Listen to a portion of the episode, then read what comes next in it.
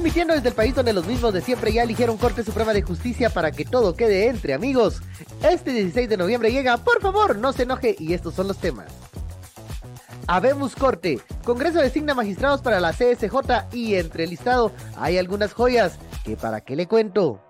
Choque de manifestantes, activistas, estudiantes y autoridades ancestrales protestaron en la sede del legislativo, llegando a los empujones con los agentes de seguridad. Allanados, MP realiza allanamientos contra estudiantes, diputados electos y catedráticos por haberse opuesto a la elección del rector Mazariegos. Todo esto te lo cantamos, pero por favor, no se no. Muy buenas tardes, jueves 16 de noviembre estamos acá, estamos transmitiendo por si tenía alguna duda, alguna preocupación, alguna, algún dilema existencial de si íbamos a salir, aquí estamos todavía. Y bueno, eh, tenemos eh, del otro lado, por favor también estamos contentos de tenerlo ahí, señor Quique Godoy. ¿Qué tal Quique? ¿Cómo estás?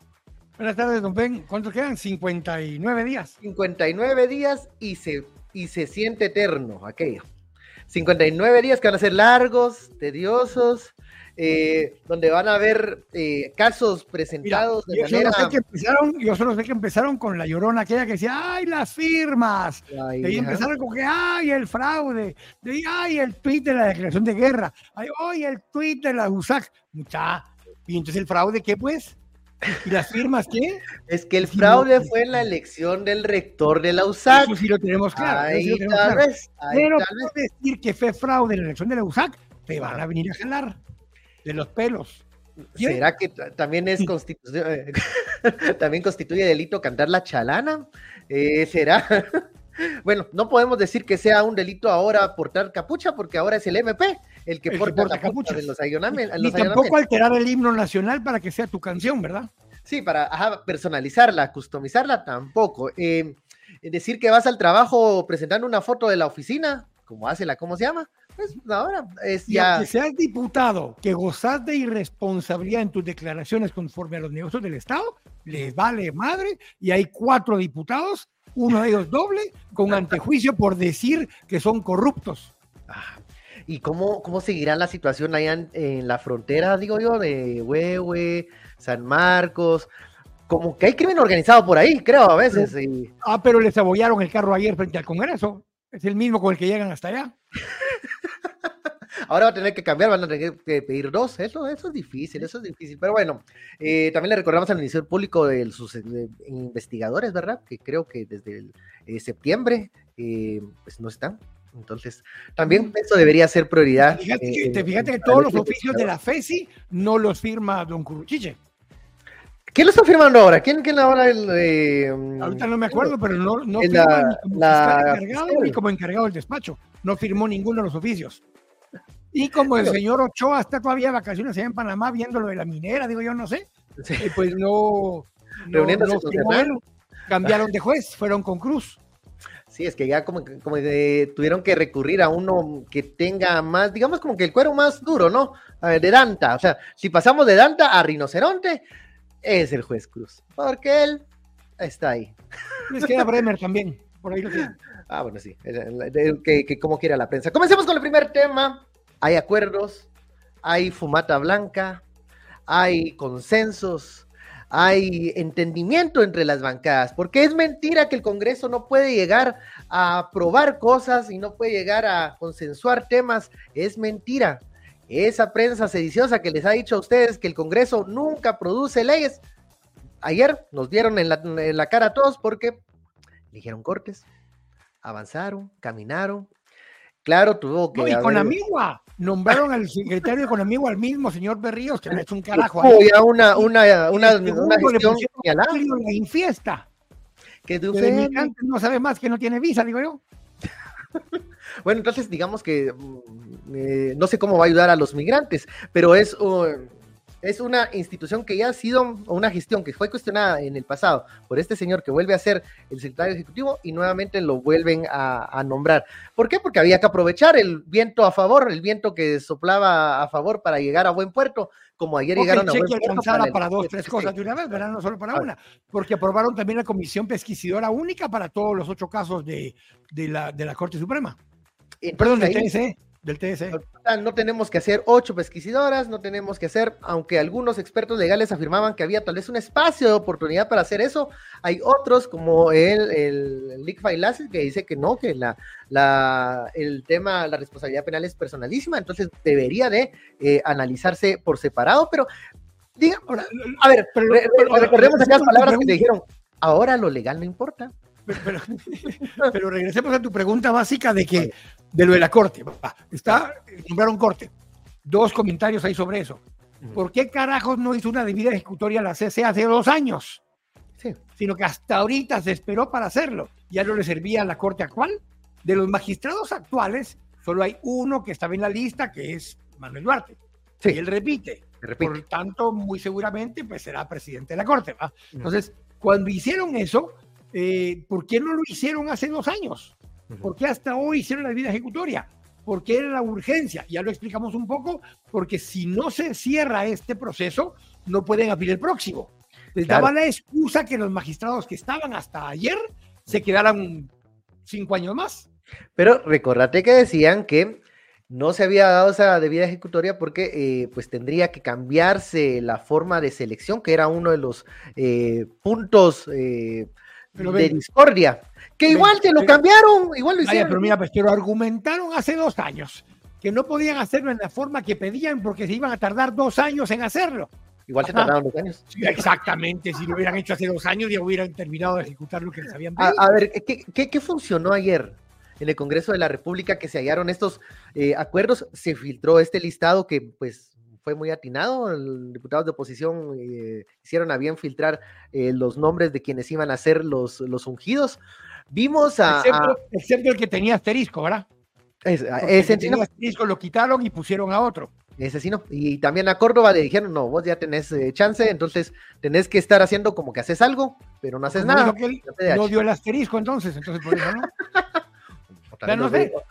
Hablando de asteriscos, a ver, eh, Ayer, a ver, yo le he hecho la culpa a la forma como salió el que no es funcionario, el que no es nada, el que es ex eh, director de centro de gobierno, se salió de la rampa, no salió en elevadores porque hubo un corte de luz prolongado en algunas zonas de la ciudad ayer.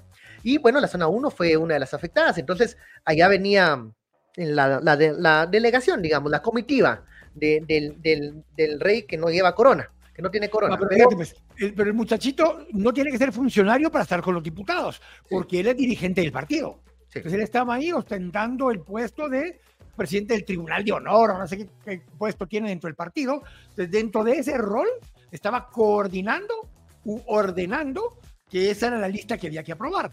Orlando Blanco y Carlos Barrera, que por cierto, Carlos Barrera le, están solicitando retirar el antejuicio por opinar acerca del tema de la USAC y demás. Bueno, ellos ayer en la mañana divulgaron el listado y el listado le pegaron al centavo, no hubo una desviación. Ah, o sea, em, dos, dos, dos eh, periodistas, eh, bueno, voy a, voy a decir eh, a, Michelle, voy a citar a Michelle, que ayer tuvimos una entrevista con ella, pues divulgó lo que según sus fuentes le había ocurrido en esa reunión del integrante del Tribunal de Honor, que es Miguel Martínez, con la bancada. Vamos, y mi pregunta era, bueno, ¿qué idea le fue a vender a, los diputados oficialistas para que llegaran todos este día y votaran para designar magistrados? Y me dice Michelle que no, que no era ninguna idea, fue a amenazarlos. Fue a decirles que tiene un expediente de cada uno de ellos y que si no elegían magistrados iba a criminalizarlos. Yo así, ay Michelle, no, hombre. Eh, una hora después comenzaron a salir los nombres. Entonces, pues él no dijo eh, qué llegó a hacer, solo que le dio a visitar como periódicamente lo hace. Nada, no dio más detalles. Incluso a la pregunta que le hizo un reportero de último de, miren, ustedes pareja sentimental del presidente. Eh, ¿Quién dice eso? No le pregunto, pues es cierto. Ah, eso, eso dicen ustedes. No lo nego. Yo hasta ahí me quedo. Porque mañana puedo, puedo, estar en, el ¿Y si ya no es? ¿Ah? ¿Y si ya no es? Ah, no, hay que aguantar un poco. Todo se termina el 14 de enero. Hasta el 15, bueno. Hasta el 15, hasta el 15. Pero regresemos. La visita fue efectiva para el oficialismo. Se unieron otras, otras voluntades y caminó la máquina. Caminó la máquina aceitadita eh, y tenemos corte. ¿Qué resolvemos con eso? Eh, por lo menos el dilema que resolvemos si es que se puede cerrar este proceso. Ese dilema si se resuelve. Ojo, tienen que terminar de elegir a los magistrados de sala. Ese es un tema eh, aparte que tienen que continuar, aunque la, la debida ejecutoria decía que lo urgente era el de Corte Suprema. Porque sí y ya está. Ya cumplieron. Eh, ahora, ¿tienen que seguir con los magistrados de sala? Sí, porque según yo, igual no pueden cerrar el proceso si eso no termina también. Y eso lo tienen que hacer antes de que tomen posesión los nuevos, eh, eh, los nuevos diputados, donde se va a convocar a la nueva comisión de postulación para la magistratura que va del 2024 al 2029. Si se cumplen los tiempos constitucionales, los plazos constitucionales, como debería ser. Pero como ya tenemos un poco para responderle, Armando Alvarado preguntaba por, por eso se apresuraron a elegir magistrados de la CSJ. Los otros ya estaban gastados. Seguramente estos nuevos magistrados le van a dar trámite al antejuicio Karim y, Bernardo. Aquí es la parte interesante. A estos nuevos magistrados les dejaron esta chinita ahorita encima, pues les dejaron la responsabilidad de tener que eh, conocer las solicitudes de antejuicio contra los seis que ya presentaron, que son Carlos Barreda, diputado, eh, Adán Pérez, diputado de WINAC, Em, Samuel Pérez, diputado de Semilla, su segundo antejuicio por un tuit o por un X. Em, no XX, pero por un X. Eh, después está Raúl Barrera, que lo vamos a tener al aire en unos minutos.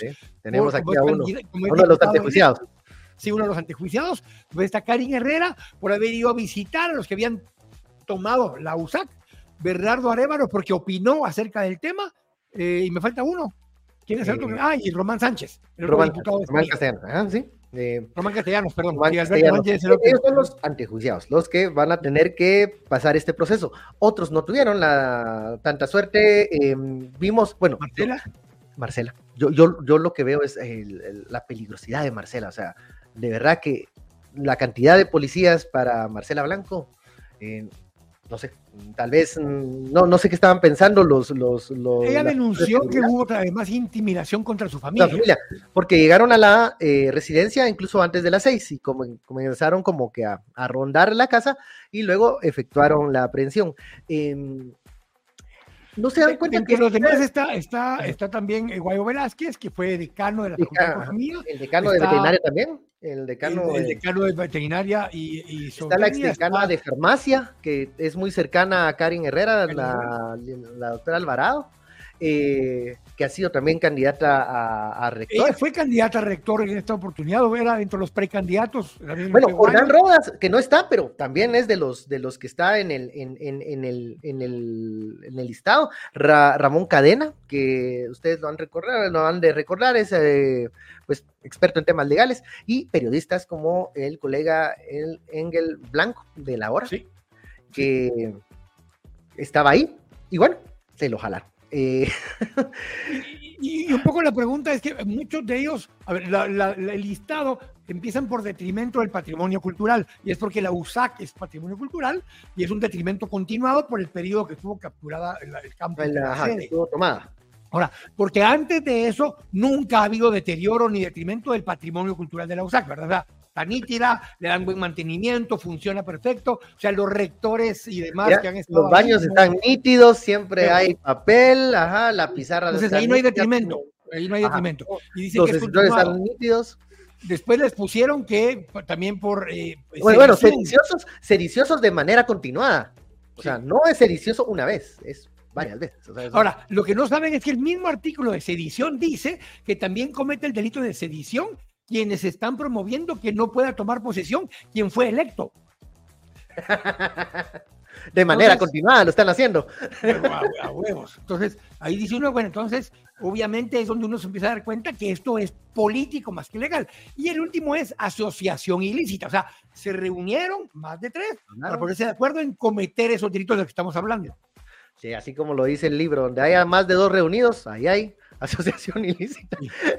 bueno, pero mira, el tema político explota en algún lado. Esto, esto, esto es así. Si no hay una válvula de escape que permita que este tema se pueda eh, tratar y abordar de manera eh, políticamente madura, hay mm, altercados. Ayer se dio uno en la salida de los, en el ingreso de los diputados al Congreso de la República. A ver, veamos yo siempre he estado en contra de eh, manifestaciones eh, violentas y donde hay eh, unas agresiones físicas, porque yo creo que nadie gana en eso. O sea, ni siquiera la parte que está protestando y mucho menos la parte que quiere, digamos, salvaguardar el orden.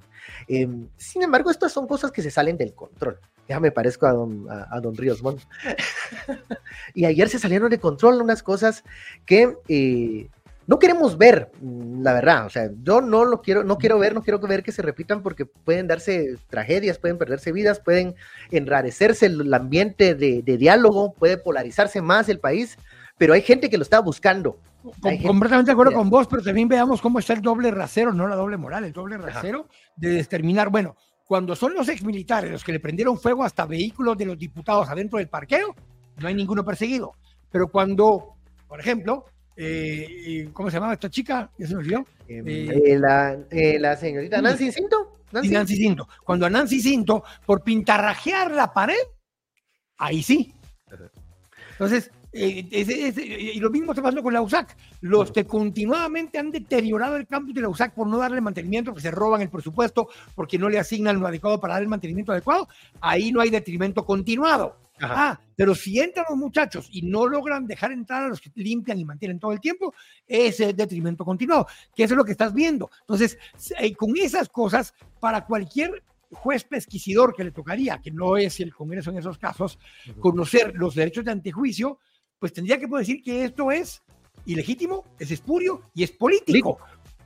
Y eso es lo que tenemos que poder entender. Ahora, esta va a ser la primera prueba para esta nueva corte de la que estábamos hablando. ¿Cómo va a considerar estos temas? Ahora, si digamos, yo por eso tengo en, la mente, no, no, no, no, no dejo de pensar en que estos magistrados van a querer ganarse puntos para eh, o ser postulados en la siguiente em, comisión postuladora o buscar algún, eh, algún chapuz legal para eh, prolongar esta de un año, dos o tres porque esa cabalmente van a, son los encargos y yo eh, no estoy muy esperanzado en que van a ser, van a tener un criterio independiente porque creo que fue lo que Mira, de primero preguntaron quienes ayer votaron por ellos. ¿Usted me va a sacar los, los clavos del fuego o no? Ya tenemos a Raúl eh, Barrera. Raúl Barrera. Si hablamos con, el antejuiciado. Vamos, con Raúl Barrera, diputado electo por Semilla y recién antejuiciado. eh, no Raúl. por eso, pero Queremos tu reacción, Raúl. Eh, queremos eh, conocer qué han dicho de dentro eh, de la agrupación del Movimiento Semilla y cómo se está tomando esta, este caso que pareciera estar o, no pareciera estar ligado, pero en la práctica van por el mismo camino de buscar entorpecer el trabajo o la eh, juramentación de algunas figuras políticas el próximo año. Eh, ¿Cómo han visto esto y cómo reaccionan? Buenas tardes, Raúl. Buenas tardes, Raúl. Hola, ¿qué tal? Quique, ¿cómo están? Eh, bueno, primero, gracias por la oportunidad. Siempre es bueno tener un espacio para hablar con la gente. Las redes sociales son un gran aliado cuando no tienes control de los medios de comunicación tradicionales, así que a través de estos medios hemos fomentado conciencia política que nos permite entender la magnitud de lo que está sucediendo sorprendido un poco, pero estoy más indignado que sorprendido. Todos conocemos los pocos escrúpulos o ningunos escrúpulos que tienen quienes están conspirando en contra de la democracia y de la voluntad popular.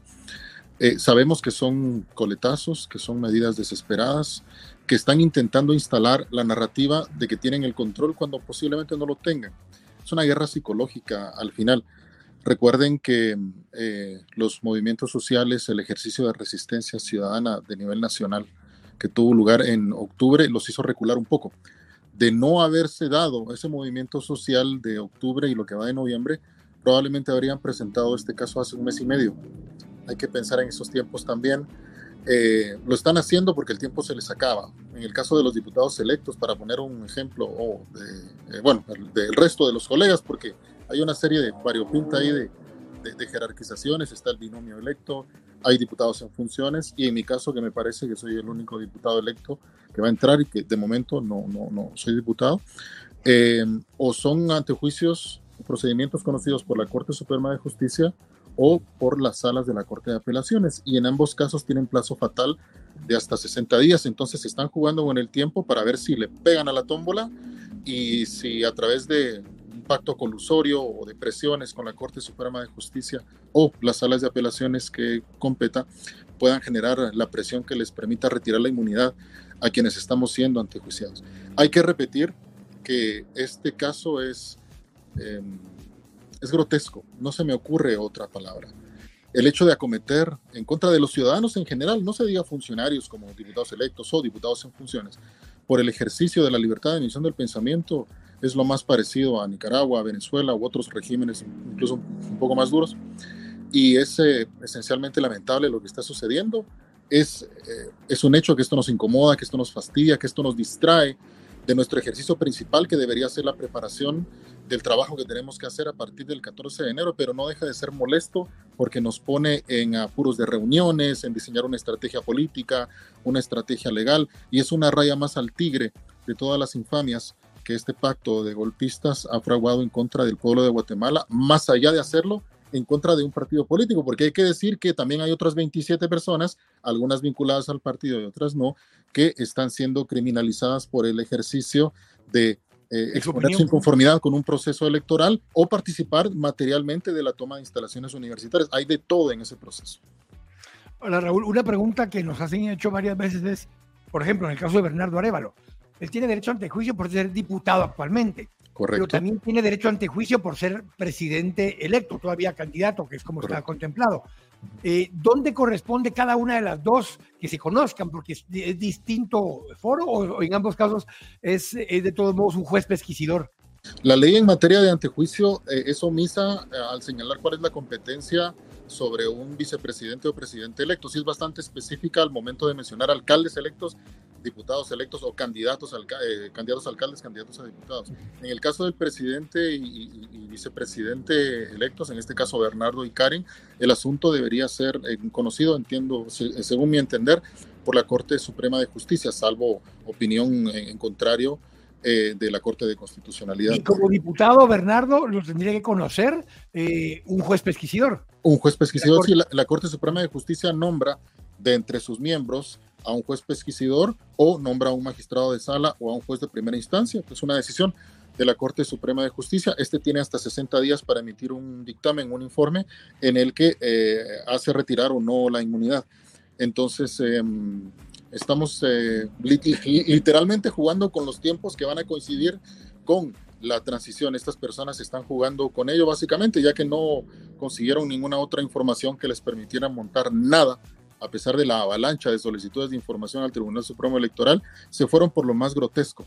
Ah, Bernardo habló de la universidad, vamos a retirarle la inmunidad porque contribuyó con la toma de instalaciones universitarias. Es un caso grotesco. Eh, Raúl, eh, nos preguntan aquí eh, algunos de, los, de las personas de la audiencia que, bueno, sí, escuchamos en la conferencia de prensa del MP, que por cierto dio conferencia de prensa, cosa rara, bastante, bastante un poco, un poco como, mm, estaban como perdidos los fiscales en ciertos momentos. Nerviosos, yo los veía nerviosos, no estaban seguros. Creo que sí, creo que, no les gustó que los pusieran a, dar conferencia. Ahora, en el tema de Karin, ellos hablan de que el, digamos que el pecado de, la vicepresidenta electa fue estar en las instalaciones, eh, reunirse con ellos e incluso hacer propaganda, dicen, dentro de las instalaciones. Eh, esto es bueno, ya lo has dicho, es grotesco, pero hasta ahí se van a quedar los, los argumentos de, de, las razones para solicitar un antejuicio, o sea, no, me, decepciona que no haya más carnita o, algo que, puedan ofrecer los fiscales. O es porque luego de estos audios que escuchamos, que Michelle presentó, nos dimos cuenta que también incluso esa audiencia unilateral eh, eran no tenían mucha calidad los argumentos. Eh, estamos viendo que se están desesperando, se le están dando miedo. ¿Qué, cómo ves esta, estos argumentos que cada vez son más hilarantes? Bueno, recuerden que este Ministerio Público es esencialmente mediocre. Sus casos no tienen mucha sustancia, son porosos, son débiles y están fundados sobre la base de mm, los argumentos pegados con chicle.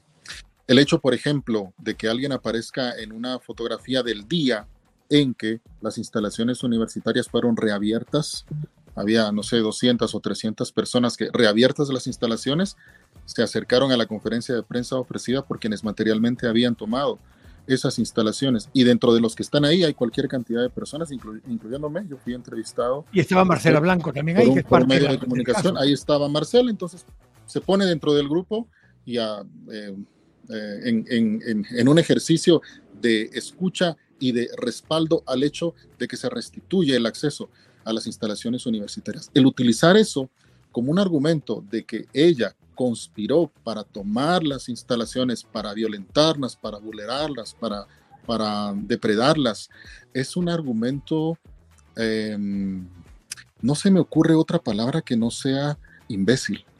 Eh, hemos llegado a un punto de deterioro de la administración del sistema de justicia en la que prácticamente por un tuit yo puedo ser ah, ah, sujeto de un procedimiento porque se puede intuir o se puede argumentar que mi expresión tiende a vulnerar el orden constitucional de derecho. Es decir, estamos aquí violentando los principios constitucionales más básicos de un Raúl, el, otro delito que se trató de sumar ahí, uno es el de asociación ilícita, o sea, tendrían que haberse puesto de acuerdo para poder llevar a cabo alguno de los delitos de la ley contra la delincuencia organizada, porque no todos los delitos que mencionan ahí tienen que ver con la ley contra la delincuencia organizada. Pero dos, eh, sedición el mismo artículo de sedición que usan es el mismo que dice que si te estás oponiendo a la toma de posesión de alguien que fue electo legalmente, estás cometiendo un acto de sedición.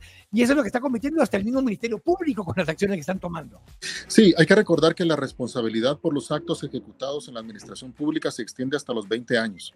Estas infamias cometidas por el Ministerio Público desde 2019 para acá, porque ya son cuatro años, van para cinco en que se han, eh, se han prestado para un pacto colusorio en contra de la democracia van a ser perseguibles por lo menos hasta el año 2039.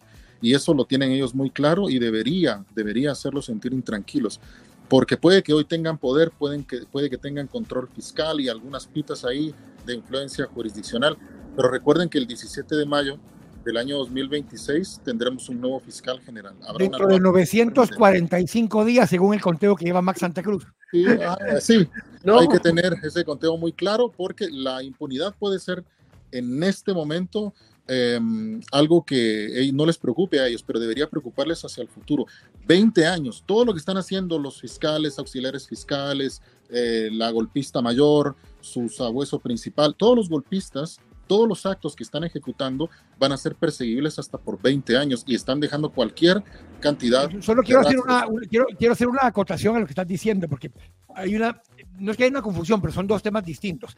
La persecución penal es equivalente al plazo por el cual, o sea, la sentencia máxima que pudiste haber obtenido por un delito específico. Los 20 años son una responsabilidad administrativa. Una responsabilidad administrativa no es la responsabilidad penal hago la diferencia porque ahí saldrá algún pendejo en los Nets que va a empezar a, a, Yo pensé que ibas a decir aquel libro. Pero hago la aclaración. Los 20 años de los que habla Raúl es el tiempo por el cual hay responsabilidad administrativa y la responsabilidad penal es el equivalente al largo de la sentencia máxima que alguno de los delitos pudo haber tenido. Solo para que no tengan Raúl. Y algunos van a ser de más de 20 años y recuerden que aquí hay una enorme carga administrativa en el hecho de disponer de recursos públicos de un inmenso aparato de infraestructura estructura y de logística para perseguir a una muchachita de 22 años, mientras hay personas que están siendo asesinadas por no pagar una extorsión.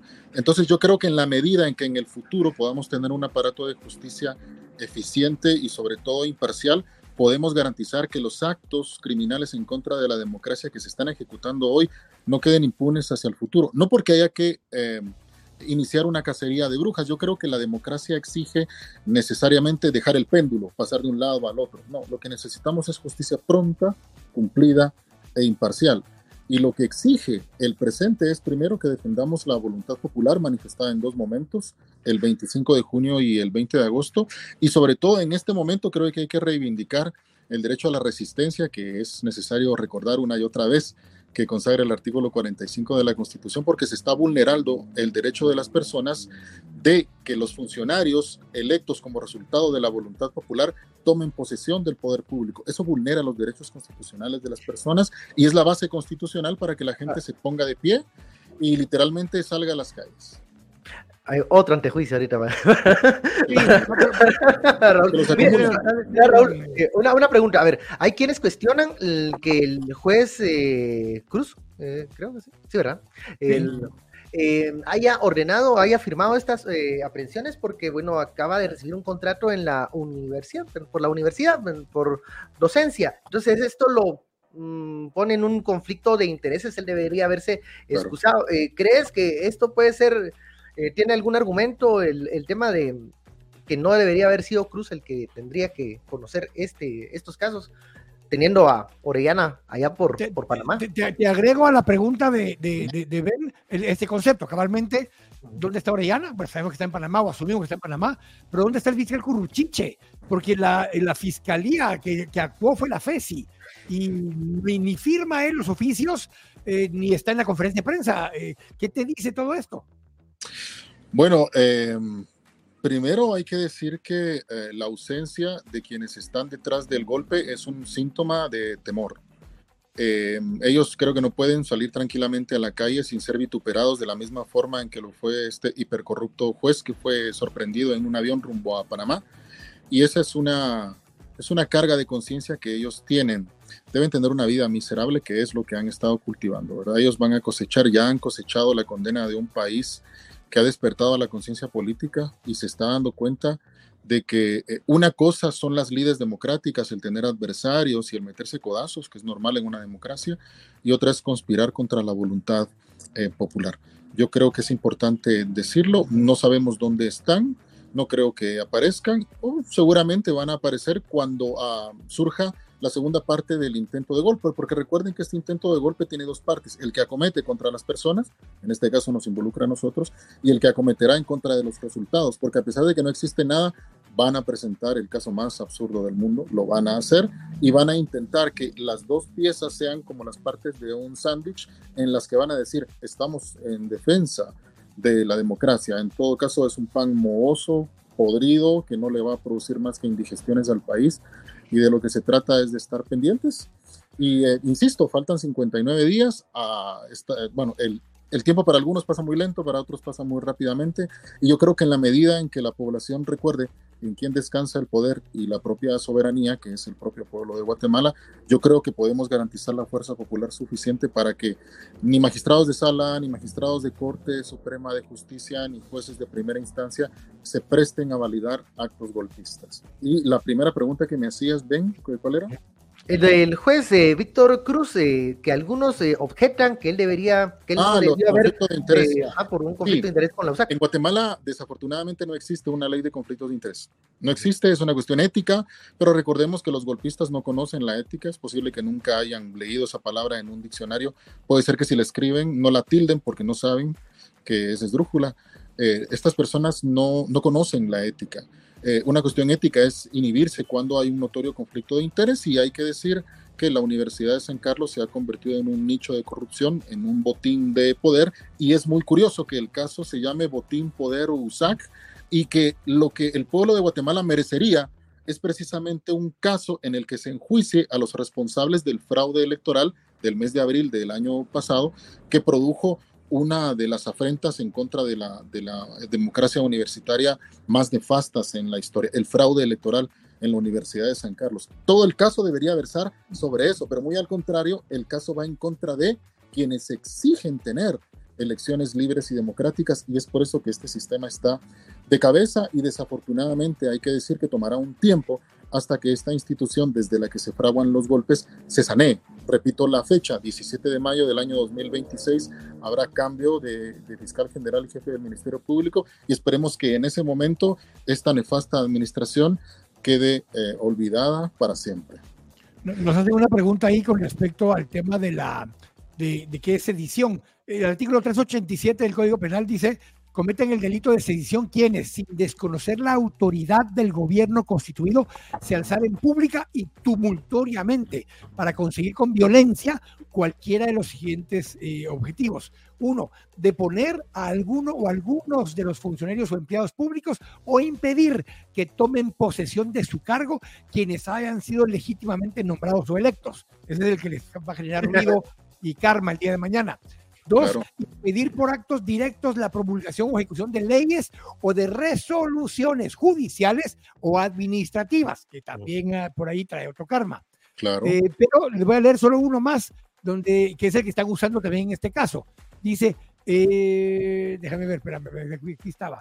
Ejercer con fines políticos o sociales algún acto de coacción contra los particulares, contra una clase social o contra pertenencias del Estado o alguna entidad pública, que ahí entra la USAC.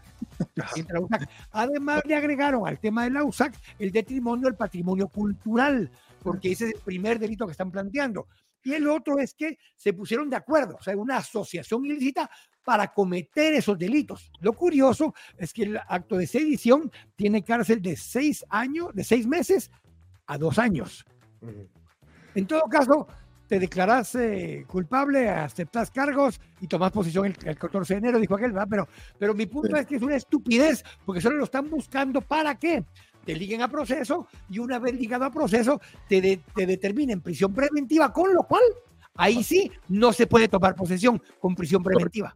Sí, es correcto. Ese es, ese es el plan, ese es el plan, porque para tomar posesión de los cargos hay que estar en el legítimo ejercicio de eh, los derechos. Incluso uno puede estar sujeto a un procesamiento penal, pero si no estás privado de la libertad, eso no te impide tomar posesión del cargo. El plan consiste básicamente en despojar a los señalados del derecho a la inmunidad para inmediatamente después, a través de judicaturas corruptas, eh, Jimmy Brenner, el juez Víctor Cruz o el que anda de vacaciones en Panamá, cualquiera de los tres, esta triada infernal, obtienen órdenes de aprehensión mientras tiene lugar el proceso de transición del 14 de enero. En este caso hay que decir que todo esto siempre es susceptible de revisión a través de la justicia constitucional establece la Constitución que todo es susceptible de amparo y entonces a través de un buen juicio de la Corte Suprema de Justicia o de la Corte de Constitucionalidad, que eventualmente podría tener un prurito de razón, podrían enmendarse estos intentos de atropello en contra nuestra. En todo caso, hay que decir que em,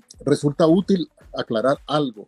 Siempre se ha dicho que, en el caso de Sanilla en particular, y ahora lo hacemos extensivo, a quienes han participado del ejercicio de resistencia universitaria. Siempre se dice que no queremos ser investigados, que no queremos enfrentar justicia en el caso de que se señale algo. No, muy al contrario, yo creo que el imperio de la ley debe extenderse a todas las personas y quienes hayan participado de la comisión de algún delito efectivamente deben ser eh, eh, juzgados con toda la contundencia y efectividad de la ley con plenas garantías.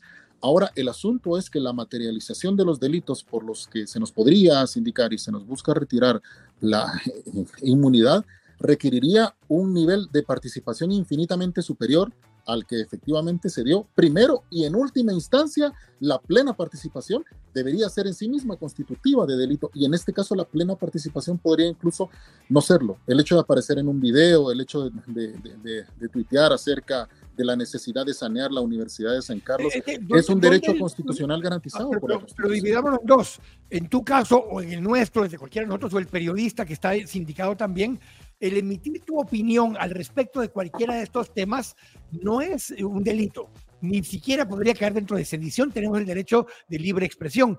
Pero más aún para los diputados que están en funciones como Carlos Barreda, como Adán Pérez, como Román, como Samuel, como el mismo Bernardo, eh, tienen eh, dentro del artículo 161 de la Constitución, gozan de irresponsabilidad de sus declaraciones conforme a los, a los negocios del Estado.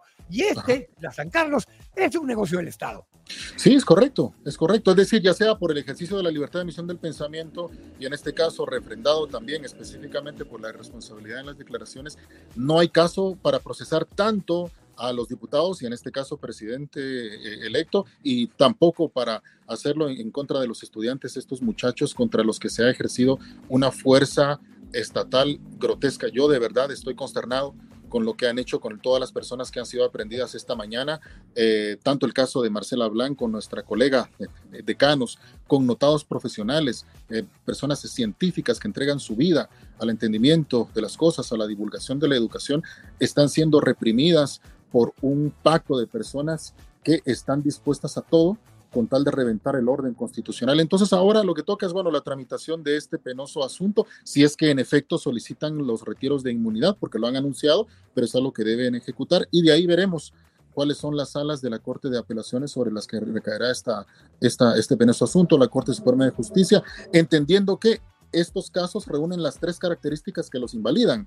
Son ilegítimos, son políticos y son espurios en todos los escenarios, entonces deberían ser todos rechazados liminarmente. Quiero pensar en esa posibilidad. Y frente a la catástrofe de que sean admitidos y de que se nombren jueces eh, de pesquisidores y que los pesquisidores efectivamente eh, recomienden el retiro de la inmunidad y la inmunidad sea efectivamente retirada para quienes lo tienen, hay que recordar que todavía se puede apelar a la justicia constitucional. Entonces, estos golpistas están jugando con los tiempos, ya no les queda mucho.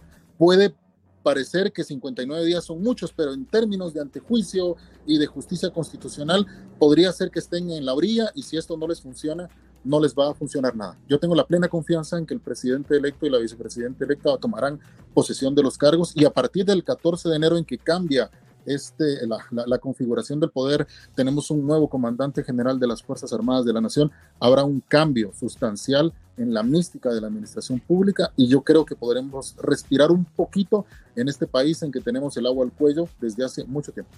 Eh, Raúl, eh, me voy a adelantar un poco a, los tiempos. Eh, viendo este escenario de, criminalización, judicialización, de que el acuerdo político está siendo sustituido por los masazos de jueces afines, eh, de un ministerio público que actúa como policía secreta, eh, nos, anticipa que el escenario del Congreso de la República, eh, pensemos bien que van a ser ustedes juramentados sin ningún obstáculo de tiempo o trámite, va a ser igual de, espinoso y va a jugarse con la legalidad, con los tiempos, con la integración de los, del quórum, con el número de votos, con todos estos trámites que las leyes muchas veces permiten para entrampar cosas. Eh, ¿Cómo anticipan que sea ese, esa...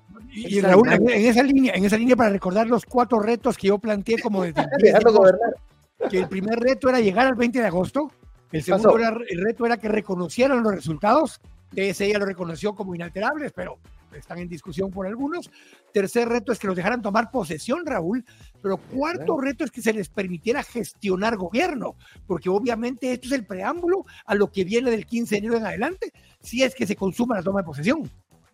Vean, dentro del resto de actores políticos, otros partidos políticos me refiero, hay algunas personas con algo o bastante de, sentido común. Y yo creo que son personas que ya no quieren ser parte de este redil de conspiradores y de personas que atentan en contra del propio pueblo de Guatemala.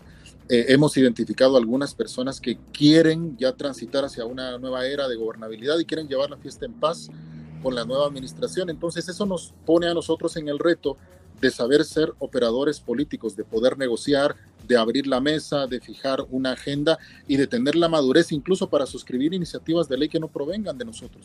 Nosotros tenemos que sentarlos a la mesa de la negociación democrática para cimentar las, las bases del sistema que queremos. No podemos estar hasta ahora en la misma posición en que nosotros somos los buenos y todos los demás son el pacto de corruptos. No, al contrario, hay algunos que en la esfera individual, separado el partido que los postuló, tienen el deseo, tienen alguna, eh, son, son proclives, alguna voluntad como para ser parte de este proceso de construcción de la democracia. Entonces, tenemos una oportunidad, pero la oportunidad va a depender de nuestra capacidad para administrar el propio Congreso si es que alcanzamos a, eh, por ejemplo, estar en junta directiva y si es que no lo lográramos, desde los 23 espacios que vamos a tener en el Congreso, convertirnos en voceros efectivos que sean negociadores efectivos. Es decir, no tenemos 120 o 130 enemigos en el Congreso de la República. Creo que la palabra enemigo se reduce, eh, recae sobre un número significativamente menor y es una oportunidad histórica la que tenemos de aprender a negociar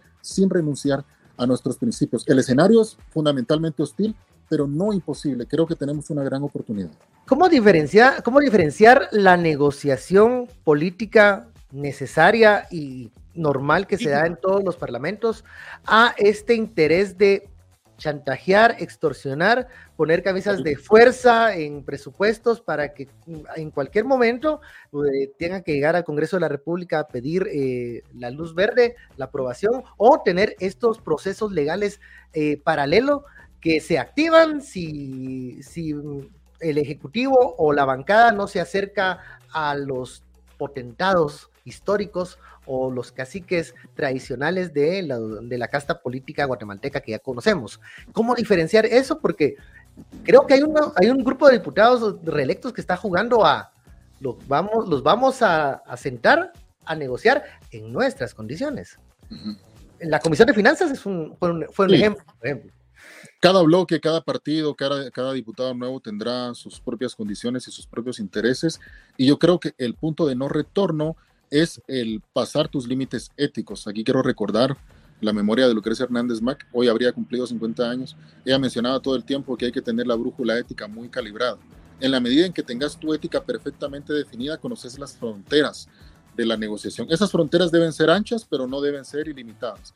Entonces, en la medida en que puedas respaldar otros proyectos que no representen un, un, demérito, un, un, desprecio o una lesión a la población, yo creo que se puede entrar en esa saludable negociación que es típica de los parlamentos más desarrollados del mundo para que se facilite la toma de las negociaciones, la toma de las decisiones de lo que tenemos que decidir en los próximos cuatro años. Yo sí creo que tenemos que retomar y reivindicar el valor de la palabra negociación, que actualmente tiene una connotación muy negativa en mucha gente, pero no, al contrario, debemos aprender a negociar. Decía Kennedy, no negociemos nunca por temor, pero no tengamos nunca temor de negociar.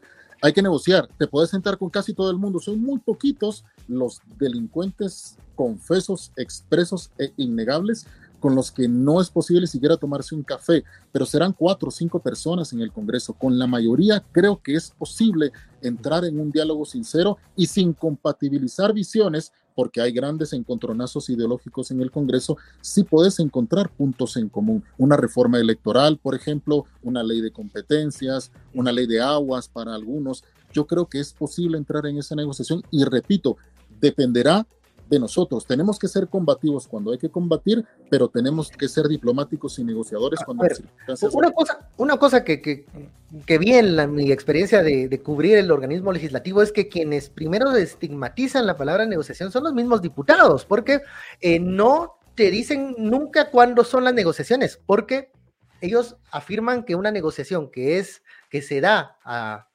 pues transparente o que la prensa cubre, no es la negociación que va a dar los resultados, que va a dar los acuerdos. O sea, la negociación que es efectiva, decía la vieja casta política y que está en el Congreso, es la que se hace a puerta cerrada, porque ahí se llegan a los acuerdos. Eso creo yo que ha estigmatizado la, palabra negociación, porque lo que sale de puerta cerrada muchas veces sí son acuerdos, pero no para beneficios de las mayorías. ¿Cómo sería una negociación? ¿Siempre eh, estás de acuerdo en una negociación siempre a puertas abiertas o hay espacios para, para la privacidad de negociar entre los partidos políticos?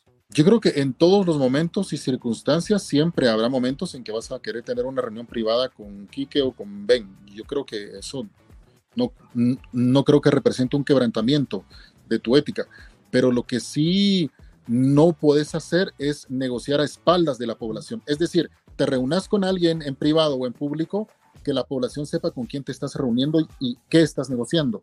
Y yo creo que esa es la brújula ética, esa es tu frontera ética para garantizar el principio de transparencia y publicidad de los actos que van a estar bajo tu despacho. Yo creo que debemos reivindicar la palabra negociación y tenemos que reivindicar el valor de la transparencia política, porque efectivamente la mayoría de las cosas se, se negocian a puerta cerrada y ni te enteraste de que la gente se reunió. La gente tiene que saber con quién estamos todo el tiempo.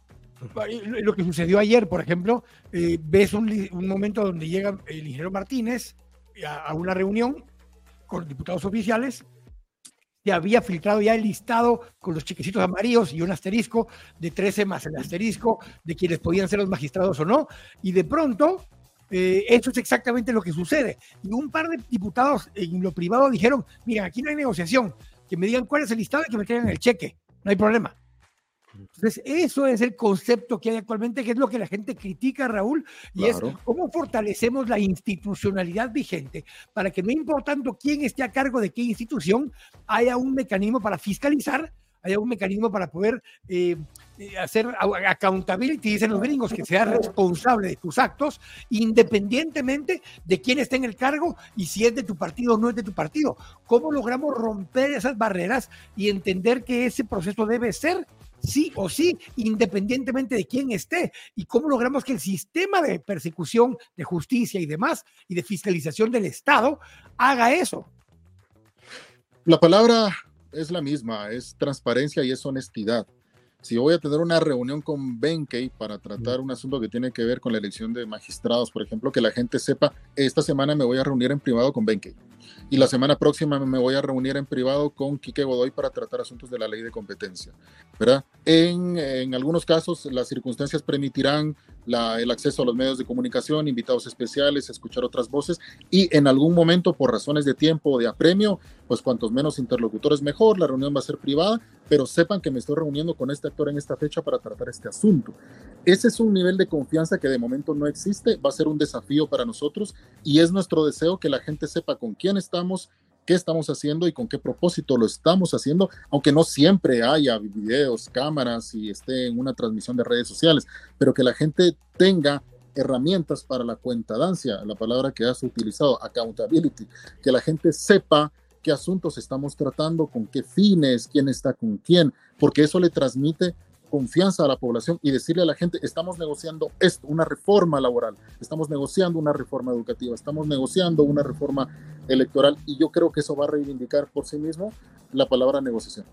Eh, Raúl, em, a ver, em, eh, ayer mismo la, el, Consejo de la Organización de Estados Americanos pues eh, resolvió, em, da, da, como resultado una resolución en donde pues llama a los actores estatales a respetar los resultados de, las elecciones. Nuevamente eh, señalan al Ministerio Público de intimidar eh, pues al Partido Semilla, a otras instituciones del Tribunal Supremo Electoral. Y bueno, sale esta resolución el día que, hacen lo que hacen, ahí sí que responden a esa carta con estas acciones. Hay quienes dicen que ustedes tienen media bancada, pero en la calle.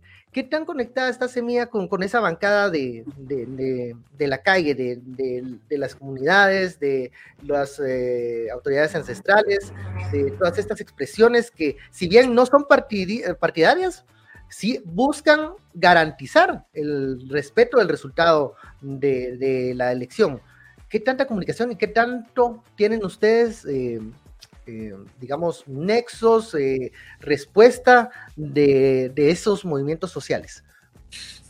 Bueno, la capacidad de respuesta creo que está determinada por las propias organizaciones. Nosotros somos un partido político que parte sobre la base del respeto a la soberanía, de esas mismas organizaciones. Hay diputados que se llenan la boca y dicen, mañana te traigo a 300 personas de Huehuetenango, pero eso es tratar a la gente como, que son borregos, ¿verdad? Nosotros tenemos comunicación constante con gente en casi todos los territorios. Este, de hecho, hace 24 horas estaba en Totonicapán, reunido con una organización de mujeres que nos convocaron para tratar asuntos sobre soberanía alimentaria. Pero de ella sale al final de la reunión decir, por cierto, estamos con, ustedes defendiendo la, voluntad popular, la democracia, los resultados electorales y vamos a acompañarlos el día 14 de enero. Va a llegar una comitiva desde esta aldea para acompañar al presidente Arevalo en la investidura. Entonces, de la propia población sale, por este encuentro horizontal que tenemos, el deseo de respaldarnos. Afortunadamente este ejercicio supera ya lo que es un partido político, supera ya lo que es un proceso electoral en sí tiene que ver con la, con la democracia en su conjunto y estamos nosotros con, con, la población. Algunos de nosotros pasamos más tiempo en la calle que otros, somos un, equipo multidisciplinario, algunos están más tiempo en los pasillos de la zona 1 del Congreso, otros estamos más tiempo en las carreteras con los pueblos indígenas, campesinos o de la costa, pero creo que tenemos una buena comunicación porque creo que la curul más efectiva es la curul que está en la calle. Es decir, los diputados hasta ahora son muy ingratos, que hacen que la gente los busque en el Congreso de la República, no siempre los encuentran, ponen a la secretaria, ponen al asesor, se les esconden. Nosotros hemos dicho a la gente que ellos no tienen que buscarnos a nosotros, nosotros iremos a buscarlos a ellos y es lo que hemos estado haciendo en los últimos meses. Así que tenemos encuentros territoriales muy frecuentes con esta población. Eh, eh, eh, en, todo lo que ha venido pasando, y porque estamos mezclando la ejecución con lo otro, decía las reuniones, eh, a Samuel primero lo acusan por el tema de la declaración de guerra, de la CC y demás. Eh, están tan imputados que los tenemos que nos tienen imputados a vos, a mí, a Roberto, a un montón de nosotros por cosas que hemos dicho, por cosas, o por incluso dicen, es que tengo videos donde ustedes están incitando esto, hablando de Roberto y mío, que tus carros lo usaron para esto, que tus carros para aquello, a vos te echaron en cada de que estabas organizando la resistencia en Occidente, ¿te acordás? la legítima resistencia garantizada por el artículo 45 de la Constitución. ¿Qué de delito hay en eso? Ese es el punto. Pero los que están usando cosas de ese tipo para poder pegarlas con chicle. Si algo, yo te diría que solo con salivita, a poder generar eh, cosas para dos cosas. no, no es para nada ni para ni mierda. Para asustarnos y para presionarnos a que nos callemos en ciertos temas porque no quieren que sigamos chingando, Raúl. No, yo creo que, a ver, no diría tanto que es para que no lo digamos hacia el futuro. Lo que quieren es crear la imagen de que tienen poder, quieren intimidar. Esta es una guerra psicológica. Ellos el 14 de enero se convierten en de nadie para abajo.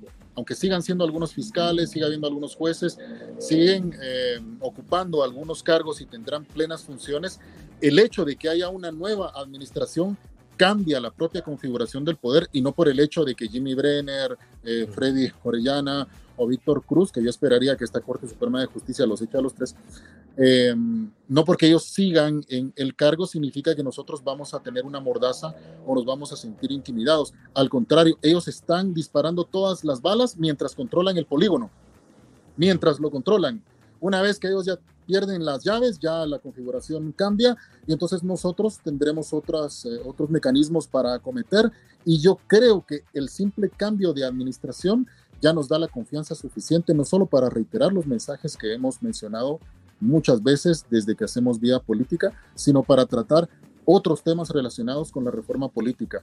No nos van a callar si es lo que ellos, lo, lo, que pretenden, no lo van a conseguir, no nos van a intimidar. Sentimos pena, sentimos lástima y una gran congoja por el exceso de fuerza en contra de personas como Marcela Blanco, por ejemplo. Pero en mi caso yo estoy bastante fastidiado por, eh, por, por, por la forma en que se han emitido órdenes de aprehensión en contra de personas que si las querías escuchar las podías citar, ¿Por qué la orden de aprehensión? Es porque es un ejercicio de violencia psicológica para intimidar, para hacerle creer a la gente, esto se cayó, estos no van a tomar posesión. Entonces están en un ejercicio de guerra psicológica. Reitero la palabra, es una guerra psicológica y hay que prevalecer a través del ejercicio de la confianza y sobre todo de la organización social. Eh, hablando del tema de, la salud mental, la guerra psicológica, los mensajes que buscan crear un sentimiento pesimista alrededor de lo que va a ocurrir en enero, hay quienes aprovechan estos momentos, estos distractores que, tienen los integrantes a veces del, partido por las cosas que están pasando. Y esta semana eh, Bernardo Arevalo habló sobre eh, una advertencia de grupos que están haciéndose pasar como equipos de transición, están negociando gobernaturas, o sea, la cosa se está moviendo. Mientras se está distrayendo por otro, por otras cosas que están pasando, pues hay gente que está muy diligente avanzando. ¿Cómo le están haciendo para, ustedes necesitan de personas y todo, de equipos, cómo están haciendo para filtrar a esa gente y para decir, estos no somos nosotros, que está ocurriendo, según lo decía el presidente electo? bueno, el equipo de transición está haciendo su mejor trabajo con, con, lo que tiene en estas circunstancias tan adversas. Imagínense el enorme trabajo administrativo político de recibir los insumos de un nuevo gobierno en medio de la supervivencia del partido político, y en medio de la defensa de los cargos obtenidos para poder asumir efectivamente en enero. Es decir, tenemos tantos frentes abiertos, es una enorme ingratitud. Y al mismo tiempo recordemos que hay diputados en funciones que tienen obligaciones actuales frente al pueblo de Guatemala, que es intermediar, fiscalizar, presentar iniciativas de ley. Entonces hay personas que están batallando en una serie numerosa de, de frentes porque tienen gran vocación y esto naturalmente nos genera mucho estrés en los equipos genera muchos eh, apremios y naturalmente esto eh, puede propiciar algunas filtraciones de personas indeseables. Claro, la administración del gobierno es un aparato tan extenso, tan grande, que no puedes garantizar que no se te vaya a colar por ahí algún indeseable. Y para eso yo creo que el equipo de transición va a diseñar una estrategia ahorita a finales de noviembre, principios de diciembre, de, de diciembre para escuchar precisamente objeciones de la población, sugerencias, para garantizar que tanto el gabinete propuesto como los principales cargos gocen de la mayoría de las simpatías de la población. En el caso de las gobernaciones, es una costumbre que los diputados cada cuatro años las vendan y las compren y las negocien. Pero como nosotros representamos una nueva mística en la administración pública, para empezar, los diputados no vamos a meter las manos en la definición de las gobernaciones y eso ya representa un cambio en la forma en que se ha administrado este asunto, es a través de la ley de consejos de desarrollo, organizaciones comunitarias, pero siempre se abren ventanas de gente que dice, yo tengo el número del presidente electo, yo me reuní con tal diputado y yo ya tengo el nombre del que va a ser el gobernador en mi departamento. Algunos están vendiendo humo, la mayoría de lo que circula en, relación con las gobernaciones es humo, es desinformación, es gente que está probando suerte, gente que está vendiendo que tiene poder e información cuando realmente no la tiene, pero el proceso en términos estrictamente procedimentales está bajo control, a pesar del estrés político que tenemos, judicial y demás, está suficientemente controlado. Naturalmente estamos cansados, estamos extenuados, pero estamos trabajando todos los días. Faltan 59 y todos cuentan. Raúl, te agradecemos muchísimo que hayas tomado la, entrevista. Eh, sé que hay muchísimas cosas que están pasando al mismo tiempo y pues ánimo con todo esto y los espacios siempre abiertos mientras nos dejen. Listo, no, gracias, gracias a ustedes y un llamado a la población.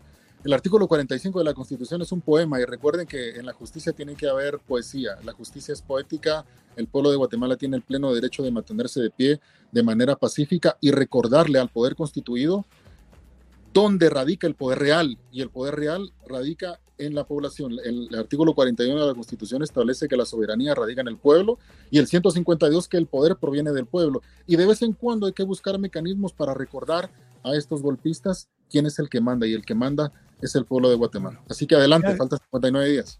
Gracias, Raúl. muchas gracias, Raúl. Gracias por este espacio. 59 días se dice fácil, pero Todavía dice que él que hay un segundo acto de, cuestionamiento de resultados, o sea que estamos todavía en un, en un, en un en medio, de esta, de esta evolución de hechos. Bueno, Kike, eh, terminamos. Hoy nos extendimos un poco. Le dimos la hora a la gente. Sí, la hora que quería la gente. Mira, yo creo que tengo que tener claro que el, el propósito lo mencionamos hace ratos con la profecía aquella y los comentarios que hemos venido haciendo. El primer objetivo es desgastar hasta la saciedad a Semilla y al binomio y a los diputados. Segundo objetivo, si se lograra, era que no tomen posesión. Y tercer objetivo es no dejarlos gobernar.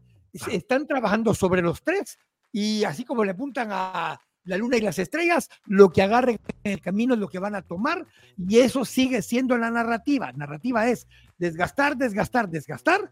Segunda es intentar que no tomen posesión y tercera es no dejarlos gobernar. Ese es el script esa es la narrativa y lo siguen haciendo con fuerza y lo siguen haciendo pues de una forma desmedida por completo. En ese desarrollo de guion que has mencionado, Kike, creo que algunas, eh, eh, a ver, algunos, algunos scripts avanzan más rápido y otros se van quedando atrasados porque, bueno, se les acaban las ideas, se les acaban los, los argumentos y los números no cuadran esto mismo es lo que la población se ha estado dando cuenta y lo que la población ha estado expresando de manera espontánea, como lo que ocurrió en el video eh, en el avión, donde vimos al juez Freddy Orellana, pues no le quedó más que ver hacia el horizonte, ponerse la gorrita y tragarse el sapo, porque la gente está pendiente de lo que está ocurriendo, está atento de que no se están respetando las eh, a ver, las, las condiciones para que un nuevo, una nueva administración pueda tomar las riendas de gobierno que siempre y son difíciles. Imaginemos cómo son en esta, en esta, en este contexto. Y el, yo creo que el mensaje que también hay que recordarle a Semilla es, la población, lo dijo Edgar Gutiérrez una vez, la población los buscó a ustedes, ustedes no buscaron a la población, ustedes andaban en su campaña, pero la población que se quedó sin alternativas, que no estaba convencida de los candidatos que quedaban, que tal vez tenían una, un candidato diferente, buscaron a Bernardo. Ahora que la gente llegó y buscó a Semilla, Semilla tiene que escuchar a la gente. Eh, y Semilla tiene que estar presente con la gente. De lo contrario, sí se van a quedar muy solos en el Congreso de la República con los veintitantos diputados y se va a sentir muy chiquito el gabinete con 16 ministros, claro, por ahí está la cosa, 13, 13 ministros, secretarías, porque la institucionalidad, lo dijo el diputado electo en lo último, radica también, está, la soberanía está en el pueblo. Y creo que ese es lo que no debe de olvidar este, este grupo, movimiento temporalmente suspendido, que la guerra está declarada contra ellos y tienen que ponerse en ese mood de, guerreros, más que de, más que de diplomáticos en algunos momentos. Terminamos, Kike. Estamos ya, ya se me enfrió la comida, ya el perro ya se comió mi comida, entonces es momento de decir adiós, ya lo sabe, estamos a las 7 de la noche, la repetición por la Red TV y también en las plataformas de podcast, las tres, las que usted quiera, y en nuestras redes sociales. Denos like, mm, comparta, eh, divúlguelo, sobre todo en estos momentos en donde esto les causa tanta rocha. Así que si usted está, si usted está sacándose órdenes de captura así de, la manga y la gente se da cuenta que no se sostienen, por favor, no se enoje, la culpa es suya, no de nosotros. Nos vemos, Kike. Buen provecho. Provecho.